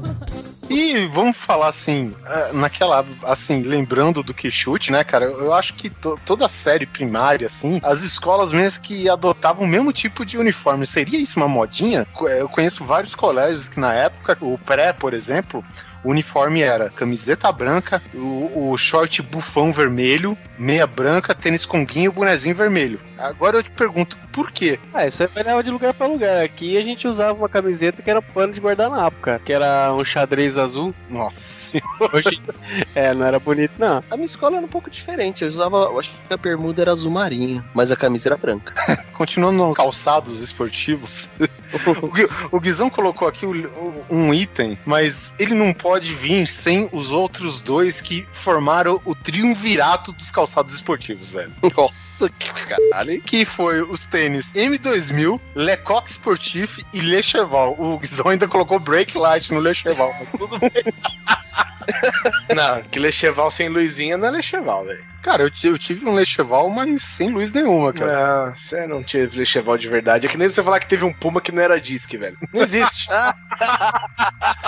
Uma disque, velho. Nossa. Eu tinha aquele rainha Elastic System que você bombeava ar no amortecedor, lembra? Pela língua, né? É. Tinha o pumpzinho lá, né? Eu lembro desse, desse Puma aí que você tinha que ficar encaixando os disquinhos, né? E o, o foda do Lecheval, cara, é, é o seguinte, o Lecheval ele não era feito de couro. Ele era aquele, não, não sei se, se é certo falar curvinho, mas ele é aquele couro de plástico. Tu manteve aquela porra na- no colégio o dia todo, cara. Depois de ele ser um artigo esportivo, um calçado esportivo, ele virava uma, uma química, né, velho? Pode crer. Porque pelo fato de ser plástico, cara, ele não tinha respiração nenhuma, né, velho? Não tinha É. uma vazão de ar, digamos assim, saudável pro seu pé, né, cara? Você tirava ele do pé depois de um dia inteiro, parecia que você tinha ficado duas horas na banheira, que ficava com os dedos tudo enrugado assim, cara. Nossa, nossa, o cara horrível, cara, ele cheval. É, mas eu, ah, por causa disso, meu irmão não podia entrar com tênis dentro de casa. Quando ele chegava, ele tinha que deixar o tênis do lado de fora. Nossa, o chulé devia ser maravilhoso. Sim, uma vez é, não, era de dar ânsia, cara. O, o M2000, Oliver, é aquele que era cano alto? Cano alto, pretão. um- Puta, Ele tinha um M que uma letra do. uma perninha do M era um trovãozinho, assim. Aí tinha. Puta, Eu- merda. Puta, era um tenaço esse, hein? Eu É, nunca gostei é. de basquete, mas era um puta de um tênis foda. É, é, e era um tênis bom, cara. E assim, dentre os tênis bons, ele era o que tinha um preço mais em conta, assim, né? O Lecheval era, porra, era o, o tênis esportivo pra pobre, né? e o, o Lecoq Sportif, cara, que é a marca do Galinho, eu não sei se existe ainda hoje. Existe. Existe. É, assim, era um tênis bom também, mas era aquela coisa mais classuda, né? Não, não tinha um design tão, digamos assim, ousado que nem o, o M2000, né? É, mas foi quando a Nike começou a aparecer, né? a Nike, a, a Reebok, né? E, meu, todas essas grandes marcas de tênis, né? Que foi justamente nessa época que surgiu, né? Toda essa onda de tênis. O cara que tinha um, um Nike Air na época era o rei da escola, né, velho? Era. Nossa, que coisa escrota, né, velho? O cara tinha um puta de um tênis, ganhava uma moral absurda, né? Ainda, será que é assim hoje ainda? Não, hoje, inclusive na época, cara, a bandidagem matava dono de tênis muito bom, né? É, tinha isso. Roubava tênis e se o cara reagisse, meu, matava. Hoje, cara, bandidagem não liga mais pra tênis, que eu saiba, né? Faz tempo, pelo menos, que eu não ouço um relato do tipo, né? Na verdade, eles usam o que eles roubam pra ligar, né? Exatamente, né? Aí eles compram as coisas de grife com ele com, com o fruto do roubo, que no caso é dinheiro mesmo, né? Ai, que tudo! Cara, sabe uma coisa que eu detesto? Agora a gente falando mais do nosso cotidiano. É o cara que pega aquele carro velho, rebaixa ele pra um asfalto que não é condizente aqui no Brasil com carro com a suspensão baixa. E põe um adesivo atrás das formigas que se abaixem. E, cara, ele faz aquela tunagem absurda, meia sola no carro, sabe, cara? Coloca umas rodas escrota. Hum, amigo, dependendo do carro, você pode tunar o mais profissional possível que vai continuar uma bosta, velho. Exatamente. o cara que pega uma, uma variante, uma Brasília, cara. O que, que o cara tem na cabeça, né, velho? Cara, o cara que tem um Uno verde musgo, não adianta colocar as portas abrindo pra cima e neon embaixo, velho. Você ainda tem um Uno verde musgo, velho. Caralho, eu pagaria pra ver as portas abrindo pra cima de um Uno, velho. O Polar sabe de que carro que eu tô falando. Eu sei. É nojento, velho. Devia rodar bastante em Bauru, pelo jeito, né? Eu sei o que ele gastou pra fazer adaptação, ele podia comprar três Uno, velho. Verdade, né, cara? Ele podia fazer uma frota de transporte, né, cara? Ele podia alugar uma frota pra, pra GVT, né? Não, outro dia, cara, eu vi um imbecil que com um Uno, ele botou aquele puta. aquele farol, acho que é Xenon. O que imita Xenon, né? É, provavelmente, né? Mas a- o negócio era muito forte e o filho da puta colou atrás de mim. Aí o que, que eu percebi? O, o negócio era tão forte, a bateria acho que só dava conta de alimentar aquilo, ele não tinha potência pra subir rápido, cara. então você calcula a subida do comendador, que ela é um pouco íngreme, o cara se peidando todo pra subir com o carrinho dele, mas não apagou o farol, cara. Ele perdia tanta potência que na hora que ele ligava o ar-condicionado, o carro ia de ré, né, velho? Cara, que Bauru tá cheio. O que, o que você mais vê aqui é nego com golzinho rebaixado. Aí o cara joga o carro do teu lado pra fazer aquele negócio em cima do quebra-mola, né? Do- o cara vai em cima da lombada, joga no outro lado da pista e volta fazendo aquele monte de coisa. Tudo pra, só porque não, não- que rebaixou aquela merda e não consegue mais passar direito, que nem gente. É, é tipo, porque se ele for passar reto na lombada, o carro fica que nem uma gangorra, né? Ou ele deixa a caixa de câmbio pra trás se ele fizer isso rápido. Eu torço pra ver isso. É Tipo, ele chega com o Uno por um lado da lombada e sai com o carro do Flintstones do outro, né? Pra que, que você vai botar um carro tão baixo no país que nem o Brasil que o asfalto é uma merda? Eu acho que um pouco baixo, até é bonito em alguns casos, mas tão baixo, né? E quando o nego pega, compra uma S10 ou qualquer outra caminhonete e bota no chão e acha aquilo a coisa mais legal do mundo? É, porque a caminhonete foi feita pra ficar off-road, né? Em teoria. É, não, aí o nego coloca no chão, bota uma roda de 18 e bota o nego no chão. E põe um adesivo barretão atrás. Ah, barretezão. É.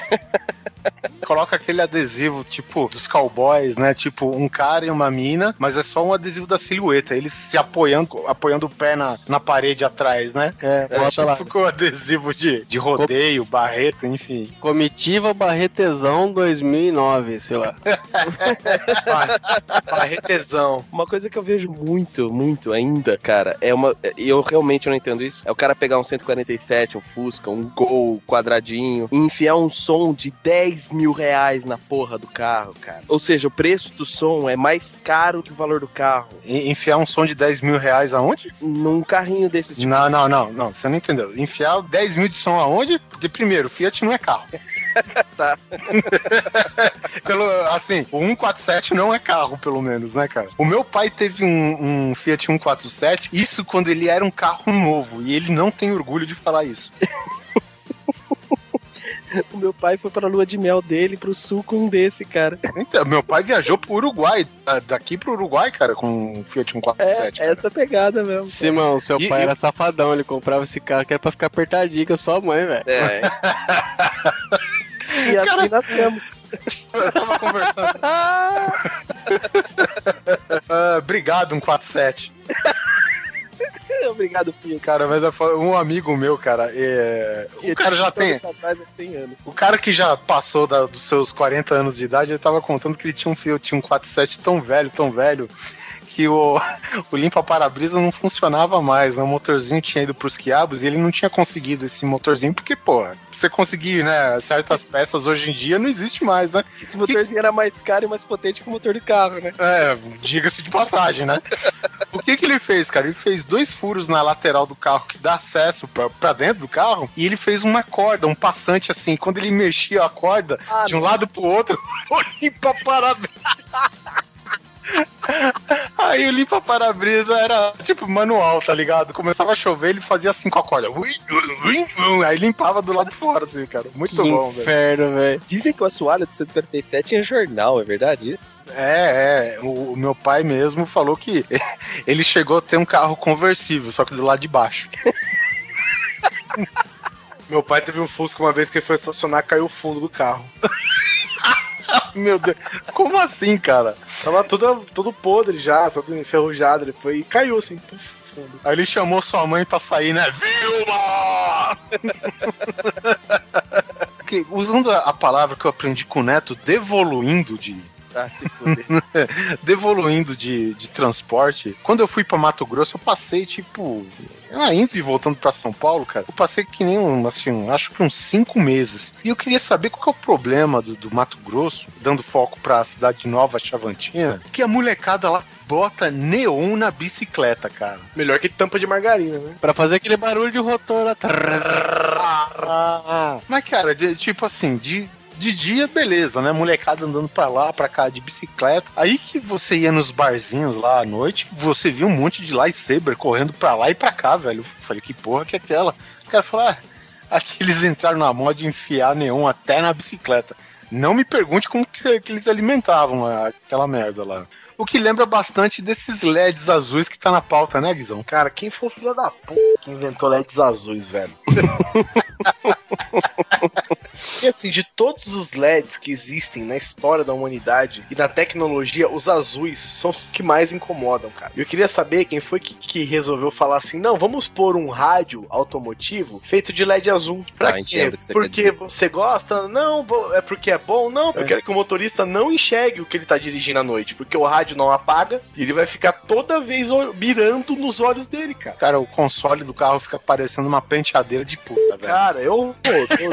é horroroso. Tudo é horroroso, cara. Essas paradas azuis, gente, vamos parar com isso aí, cara. Tem tanta cor nesse mundo. Por que o azul, cara? E, e os caras que eles colocam os LEDs azuis, só que tipo no capô, tá ligado? Sei. Aí, aí, tipo, chega de noite e eu não sei o que, que acontece, que aquele LED, a tonalidade do azul, ele me dá um efeito que a sua vista fica meia turva. É, é muito esquisito, cara. Não só com o azul, mas com o vermelho também.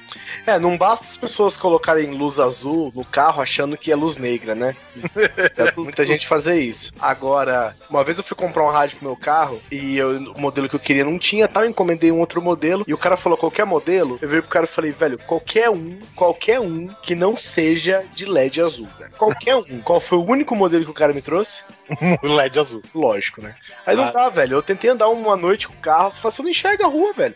Por quê? Porque fica aquela, é como se tivesse uma lanterna, sempre apontando pra sua cara. Incomoda demais isso, cara. Demais. Porque ele não acende, entendeu? Que nem eu tenho aqui o, o meu monitor, por exemplo, o botão dele, é- o LED é azul, né? A, a iluminação do botão.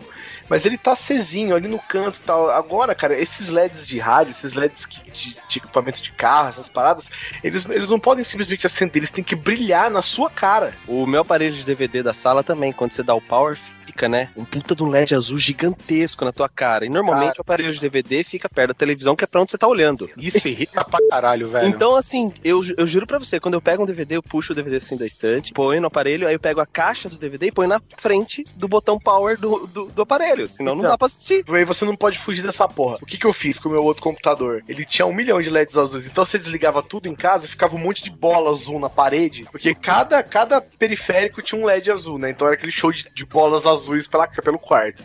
O que, que, eu- que eu fiz? Cara, peguei um rolo de fita isolante e fui passando em tudo. Que cagada, hein? eu comprei um, um mini system, pô, de, de som, assim. E, cara, eu, eu tava chegando em casa e a, a janela do, do meu quarto tava aberta. Sério mesmo, o- com o aparelho desligado, velho, a- o interior do meu quarto, velho, parecia um cenário de Batman, do Joe Schumacher. Nossa! Velho, e com o rádio desligado. Aquele é o estado natural do display dele, cara. O stand-by. E eu tenho, assim, um mini system novo aqui com, com, com porta USB e tal, cara, e não adianta, cara. O display dele é uma parada de quase 20 centímetros de largura por, por 4 de, de altura e a parada é azul, mas pelo menos esse, quando você desliga, o stand-by dele fica o display apagado só com as horas, entendeu? Aí, pelo menos, tudo bem, mas aquele que eu tinha na época, pelo amor de Deus, cara. Isso a gente pode supor que o, o, o, o HAL 9000 era do mal, ele era um LED vermelho gigante, né, cara? Mas ele não era tão filho da puta quanto um house de LED azul, velho. Se fosse um RAW azul, seria foda.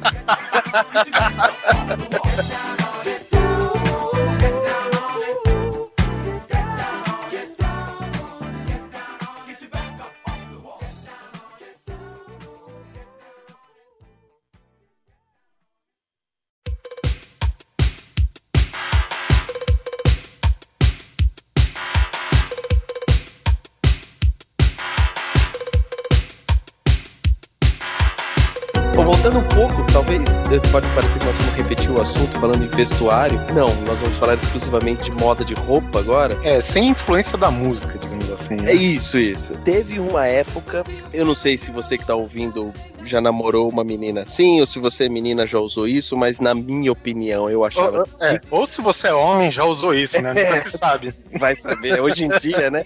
No Japão, se alguém tiver ouvindo isso, desculpa já, tá? Que são as famosas meias xadrez até aquele, até o joelho, tipo, sei lá, festa junina, saca? Com aquelas sainhas redondas de prega. Onde eu, eu, sério, eu olhava pras meninas na rua e falava assim, ô, onde é a festa junina? E elas ficavam bravas comigo, velho. Eu achava aquilo muito feio, cara. Muito, muito ridículo. E teve gente que usou isso muito. A minha namorada usou.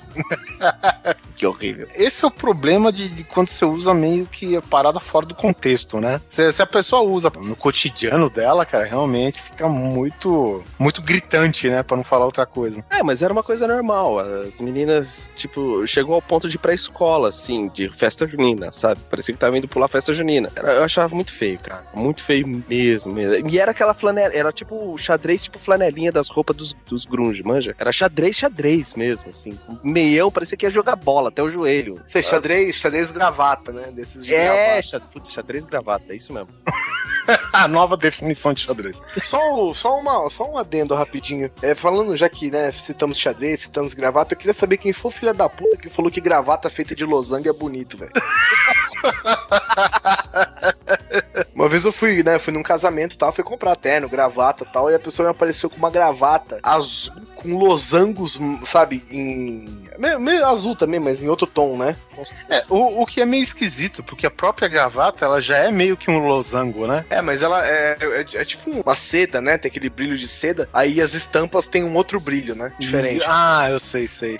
É, Elas têm uma, aquela textura diferente e acaba é, refletindo mais, digamos assim. Isso, né? re- refletindo diferente e tal. Ela não é fosca que nem o resto do tecido. Isso. Ela é brilhante. É, aí a moça uma vez foi comprar uma moça um monte de gravata. Ela falou assim: essa aqui é muito bonita. Eu olhei, tinha uns losangos, cara, azuis. Eu falei, moça, isso aqui não é bonito, não, velho. Ela, não, mas eu super bonito. Eu falei, olha, não sei, não sei pra você, eu não sei onde é que é que você viu.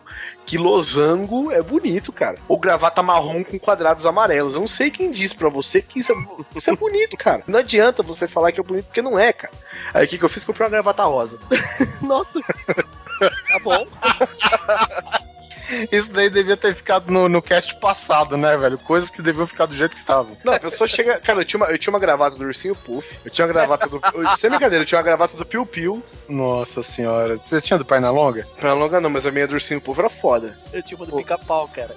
Cara, eu, eu- uma vez eu fui num casamento e tal, né? E tinha um camarada meu, a namorada do lado, e ele, pô, um casamento, né? Um evento sério na vida de uma pessoa, e o cara com a gravata do perna longa e mascando cenoura, o caralho.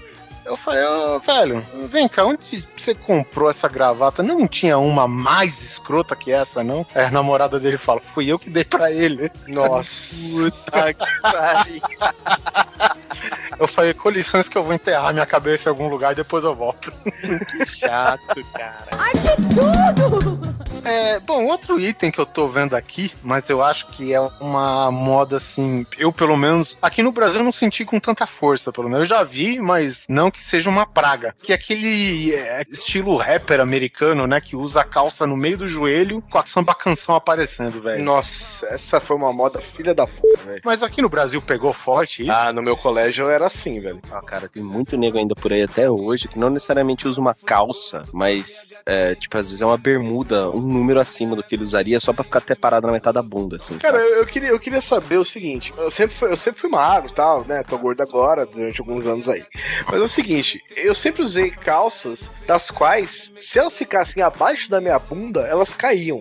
É mesmo, né, cara? Eu É, queria entender como é que as pessoas conseguem pôr uma cueca, uma samba canção, uma calça abaixo da bunda e andar sem que a calça caia. Cola quente. Cola, cola quente, sei lá, alfinete enfiado, velho. Não sei, velho. Velcro. Eu, eu vou até um pouco mais simples que você quiser. Como é que alguém, homem principalmente, acha legal andar com a bunda aparecendo? Aí, né? Pra quê? Eu não quero saber a sua cueca. Ah, mas assim como o Polar disse recentemente, é o cara quer refrescar o popô, né, velho?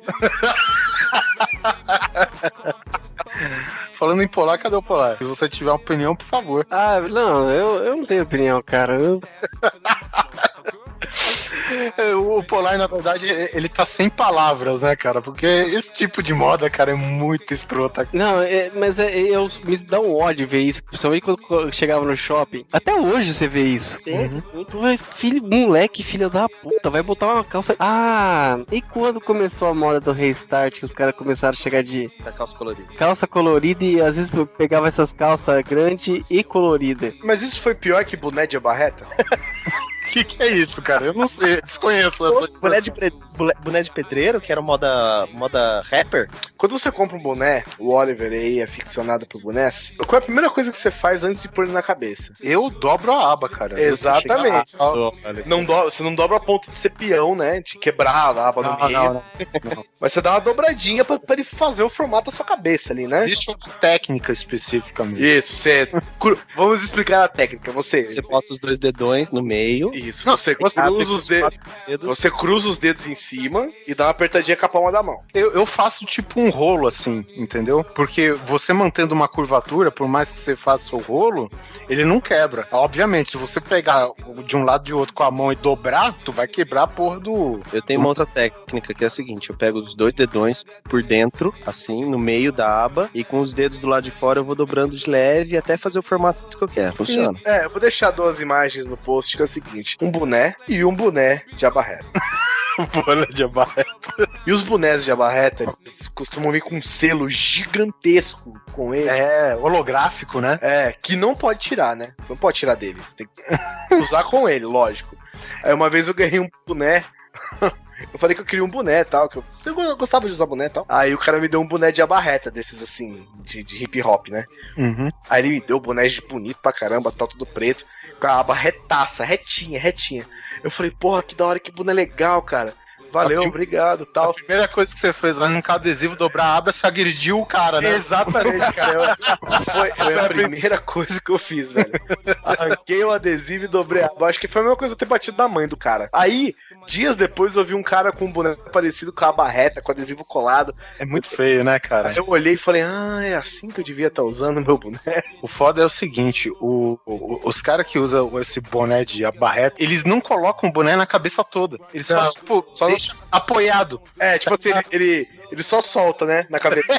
E tem que ser torto. É, do je e do jeito que parar, parou, né? Então você, tipo, sei lá, você solta rodando, É verdade, né? do jeito que cair na cabeça, é o jeito que você vai andar o dia inteiro. Mas essa moda do- dos boné, cara, foi bem lembrado, cara. E, e- esse boné de abarreta, você dobrando a aba, fica legal, cara? Fica, fica legal, fica normal, né, velho? E- Ele não é do formato tradicional. Inclusive, aqui no Brasil, cara, eu fui atrás de boné de beisebol e. Basquete você não acha mais.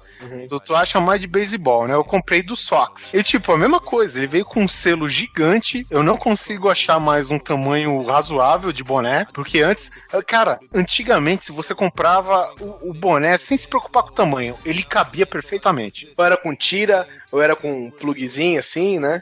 Ou era com, até o, o começo do Flex Fit, cara, era normal, cara. Você comprava qualquer um, você sabia que entrava na sua cabeça, acabou. Hoje não. Hoje tem o tamanho micro, o mini e o nano, sabe? E eu não tô interessado em nenhum deles. É um boné feito pra quem não tem cabeça, né, cara? Por isso que quem mais usa é o povo. Meu foi. Tá que Isso pariu. vai ser cortado. É, maldita sinceridade. Mas se você comprar um boné de abarreta e dobrar a aba, ele fica bom, viu, cara? É, então vou, vou ver, cara, porque eu tava evitando, assim, eu não, não gosto do formato dele. Porra, ele parece um outdoor, cara. É, assim. a aba dele já é maior, né? Ela é, É, pros é. lados, assim. Mas a hora que você dobra, é lógico que demora um pouco mais, né? Pra você dobrar a aba dele. Ah, Não, mas por exemplo, ó, você pega esse primeiro exemplo que tu mandou e tu olha esse de abarreta, cara. O, o primeiro exemplo, o boné tradicional, ele tem a, a parte que fica na testa, ela é inclinada, ela tem uma angulação leve pra trás, acompanhando A sua cabeça. a cabeça. O boné de abarreta, não, ele tem a muralha da China. É, não, mas você tem que. Aí isso não vai mudar. Aí você tem que ver pelo boné. O boné que eu ganhei, ele era de abarreta, mas a cocoruto dele, assim, era, nor- era normalzinho, assim, sabe? Tem uma característica desses bonés que ele passa na orelha, né? Você tem que enfiar a orelha dentro do boné. É, porque o, porque o boné vem até metade da sua cabeça. Se você pôr ele pra baixo da orelha, sua orelha vai ficar dobrada. É lados. bom, é bom pra aquela galera que tem orelha de dumbo, assim, e aí não precisa fazer operação, né? Você só bota no boné. Eu aqui, presente. Mas isso daí é também por causa de outra característica, cara. É porque é o seguinte, hoje você vê um número de boné, um fica muito grande, você passa pro próximo número, aí ele fica muito pequeno. Ele não tem um meio termo, cara. Acho que a, a nossa cabeça saiu de moda. Existia uma moda que ela era feita de pulseiras que você batia no seu pulso e colavam. Nossa, cara, isso daí eu também não conheço. Pulseira magnética? Não, aquelas que elas são dobradas. Você bate, Não. elas desdobram e enrolam no seu braço. A, a pulseira magnética, ela te cola no chão, segundo os princípios ativos dela. Supostamente, né? Te melhora o equilíbrio. Então, beleza, mas não é delas que eu estou falando.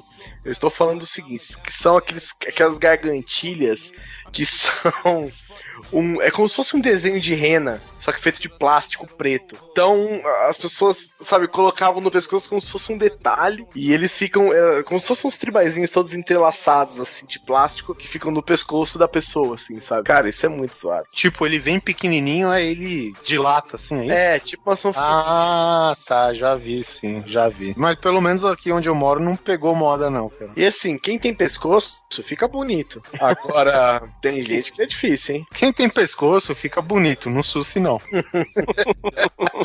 É, nesse caso foi uma moda que pegou mais as mulheres, né? Não que isso seja algum tipo de empecilho pro SUS, mas ficou mais, mais famoso assim entre as mulheres, né? Então, cara, eles ainda davam de comer. Você falava, porra, a pessoa fez uma tatuagem de rena no pescoço. Não, velho, é apenas um pedaço de plástico entrelaçado. É, é tipo você pegar aquele saco de limão de, de feira, tá ligado? E colocar no pescoço, não é? É isso mesmo, É, cara. aquele- é uma telinha assim entrelaçada Isso. em losango, né? A- o formato da- da- das gradinhas dela. Exatamente, como se fosse uma rendinha assim que você põe e passa no pescoço, assim. Cara, essa porra pra comer deve ser horrível, né? Pra quem tem gogó. Então, uma vez, né, a gente vendo qual é que é esse negócio, deixa eu pôr isso aí. Aí você. Opa, foi, foi pela ciência. Você coloca, cara, você não consegue nem engolir, velho, sabe? É que tudo que envolve plástico remete à pobreza, né? Esse que é o problema. É verdade. Se fosse de prata ou algum me- metal mais nobre, a gente até respeitava. Isso foi moda também durante um bom tempo. As meninas pegavam a franjinha ou qualquer outra parte da frente do cabelo, juntava numa pontinha, puxava pra trás e prendia com um tic-tac da vida, assim. Eu quero dizer uma coisa pra vocês, meninas. Isso é horroroso. Não é sexy, né? Isso é feio. As elas falavam, ah, mas é porque o cabelo tá sujo. Eu falei, lava. Só lavar, meu bem. Olha, assim, se é por um artifício de, ó, meu cabelo tá sujo e tal, tipo assim, tudo bem que eu não sei quem é que suja só a franja, mas. É, ah, eu tô com cabelo sujo tal, tudo bem. Agora não não vá pra, sabe, não, não, não, não acho que isso é bonito, cara.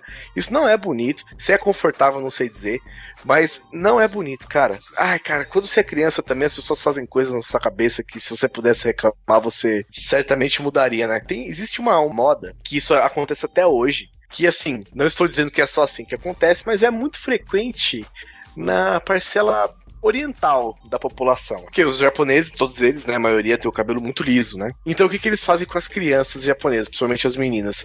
Eles juntam o cabelo inteiro da criança pra cima e põe uma xuxinha. Aí fica aquele chafariz de cabelo no cabeça da criança. O moleque fica parecendo, sei lá, uma beterraba. É um negócio assim. Fica um negócio surreal, velho. Aí a criança tá lá, porque, né, japonês normalmente é mais branquinho mesmo. Aí fica aquele quadrado branco, né, da cabeça, onde o cabelo tá puxado. E aquele chafariz de cabelo em cima, assim. Não, e tem uns que puxa tão forte, tão forte, que o olho que já é fechado, né, ele deixa de existir. Não, é, um- é um negócio. Eu não sei, esse, esse, esse tipo de cabelo certamente chama chafariz, velho. Ou coqueiro, coqueirinho. Eu desafio qualquer mãe que acha que o filho fica bonito fazendo isso, faz em si próprio, né, velho? É. Cara, Tem uma moda, cara, que eu sinceramente, assim, dependendo do acessório, eu sou totalmente contra. Se ele não tem utilidade nenhuma, propósito nenhum, você não usar. A gente sabe, cara, que muita gente que usa óculos reclama do fato de usar óculos, por mais que seja uma necessidade, né? Pra atender uma, uma correção de uma deficiência que, infelizmente, uma- algumas pessoas têm, velho. E, meu, as pessoas reclamam, é um negócio desconfortável. E por que colocam óculos da década da vovó sem lente? como assim? Exatamente, bem explicado. Como assim? Não, eu já fui numa loja com a Carol, ela queria comprar uma maquiagem e tal. A gente foi numa dessas lojas famosas com nome de computador.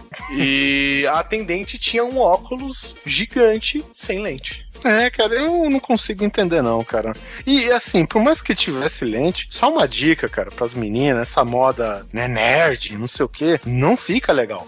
Fica se você for bonita. Sim, cara. Ah, não, mas peraí, peraí, peraí, peraí. O cara enfia, a menina me enfia um óculos que é maior que a cara dela. E você vai falar que isso é bonito? Não, algumas ficam. Agora tem umas, meu amigo. É, porque isso era, era óculos, cara, em 1970. União Entendeu? Soviética, né? Hoje eu uso como para-brisa do meu carro, pô. Olha lá, velho. E é muito doido, né? Porque o meu pai, ele, ele sempre usou desses óculos, né? Até porque é, usou óculos desde pequeno e tal. Então ele sempre usou desses óculos. O dia que ele precisou comprar, ele comprou um óculos mega, mega esportivo, assim, sabe? Falei, porra, pai, agora que você tá, agora você tá contra a moda agora. É que tava crise da meia-idade, né, velho? Tipo, ele foi, se ele fosse na loja com você naquela hora, Guizão, ele ia olhar pra menina e falar assim: desse que você tá usando, você tem? Bom, já que a gente tá falando de olho. Diga-me mais sobre tatuagem no. Assim, eu acho que a gente pode encerrar com ela e deixar a imaginação dos ouvintes trabalhar. É, sei lá. Agulha. Agulha, moda estranha, né? assim, eu vou detalhar pra vocês, gente. Tinta, agulha, anos. Beleza? Esse foi mais um episódio do Grande Coisa. É, no ela foi lá, ô querido, eu quero fazer essa tatuagem. Ó, não quero, cara. Pega essa tatuagem, enfia no cu. Ela levou a sério. Se ela quiser tatuar o nome do namorado e o namorado for Bob, é só ela fazer um B em cada bunda, né? em cada bunda. É tipo de Marte essa menina, né? É, Ela é, tem aquela que tem três peitos. Três tetas e duas bundas. ela tem que cagar num funil, né?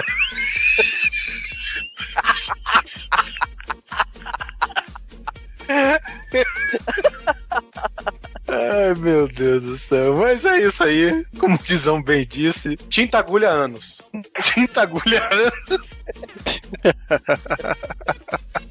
E assim foi-se mais um episódio do Grande Coisa. Agradecemos a audiência. É, nos vemos daqui a 15 dias e não esqueça de mandar as suas, sei lá, dicas de modas escrota, talvez, né? Coisas que você passou pela sua cidade, porque a, a moda varia de lugar para lugar às vezes, né? Então, de repente, você fala aí do, do lugar que você mora, as manias e modas esquisitas, né? Então, pô, passa pra gente ou pelo comentário no site ou pelo comentário também no Facebook, né? Que você pode comentar logado no Facebook, ou você pode mandar pro nosso e-mail que é contato.grandecoisa.gmail.com.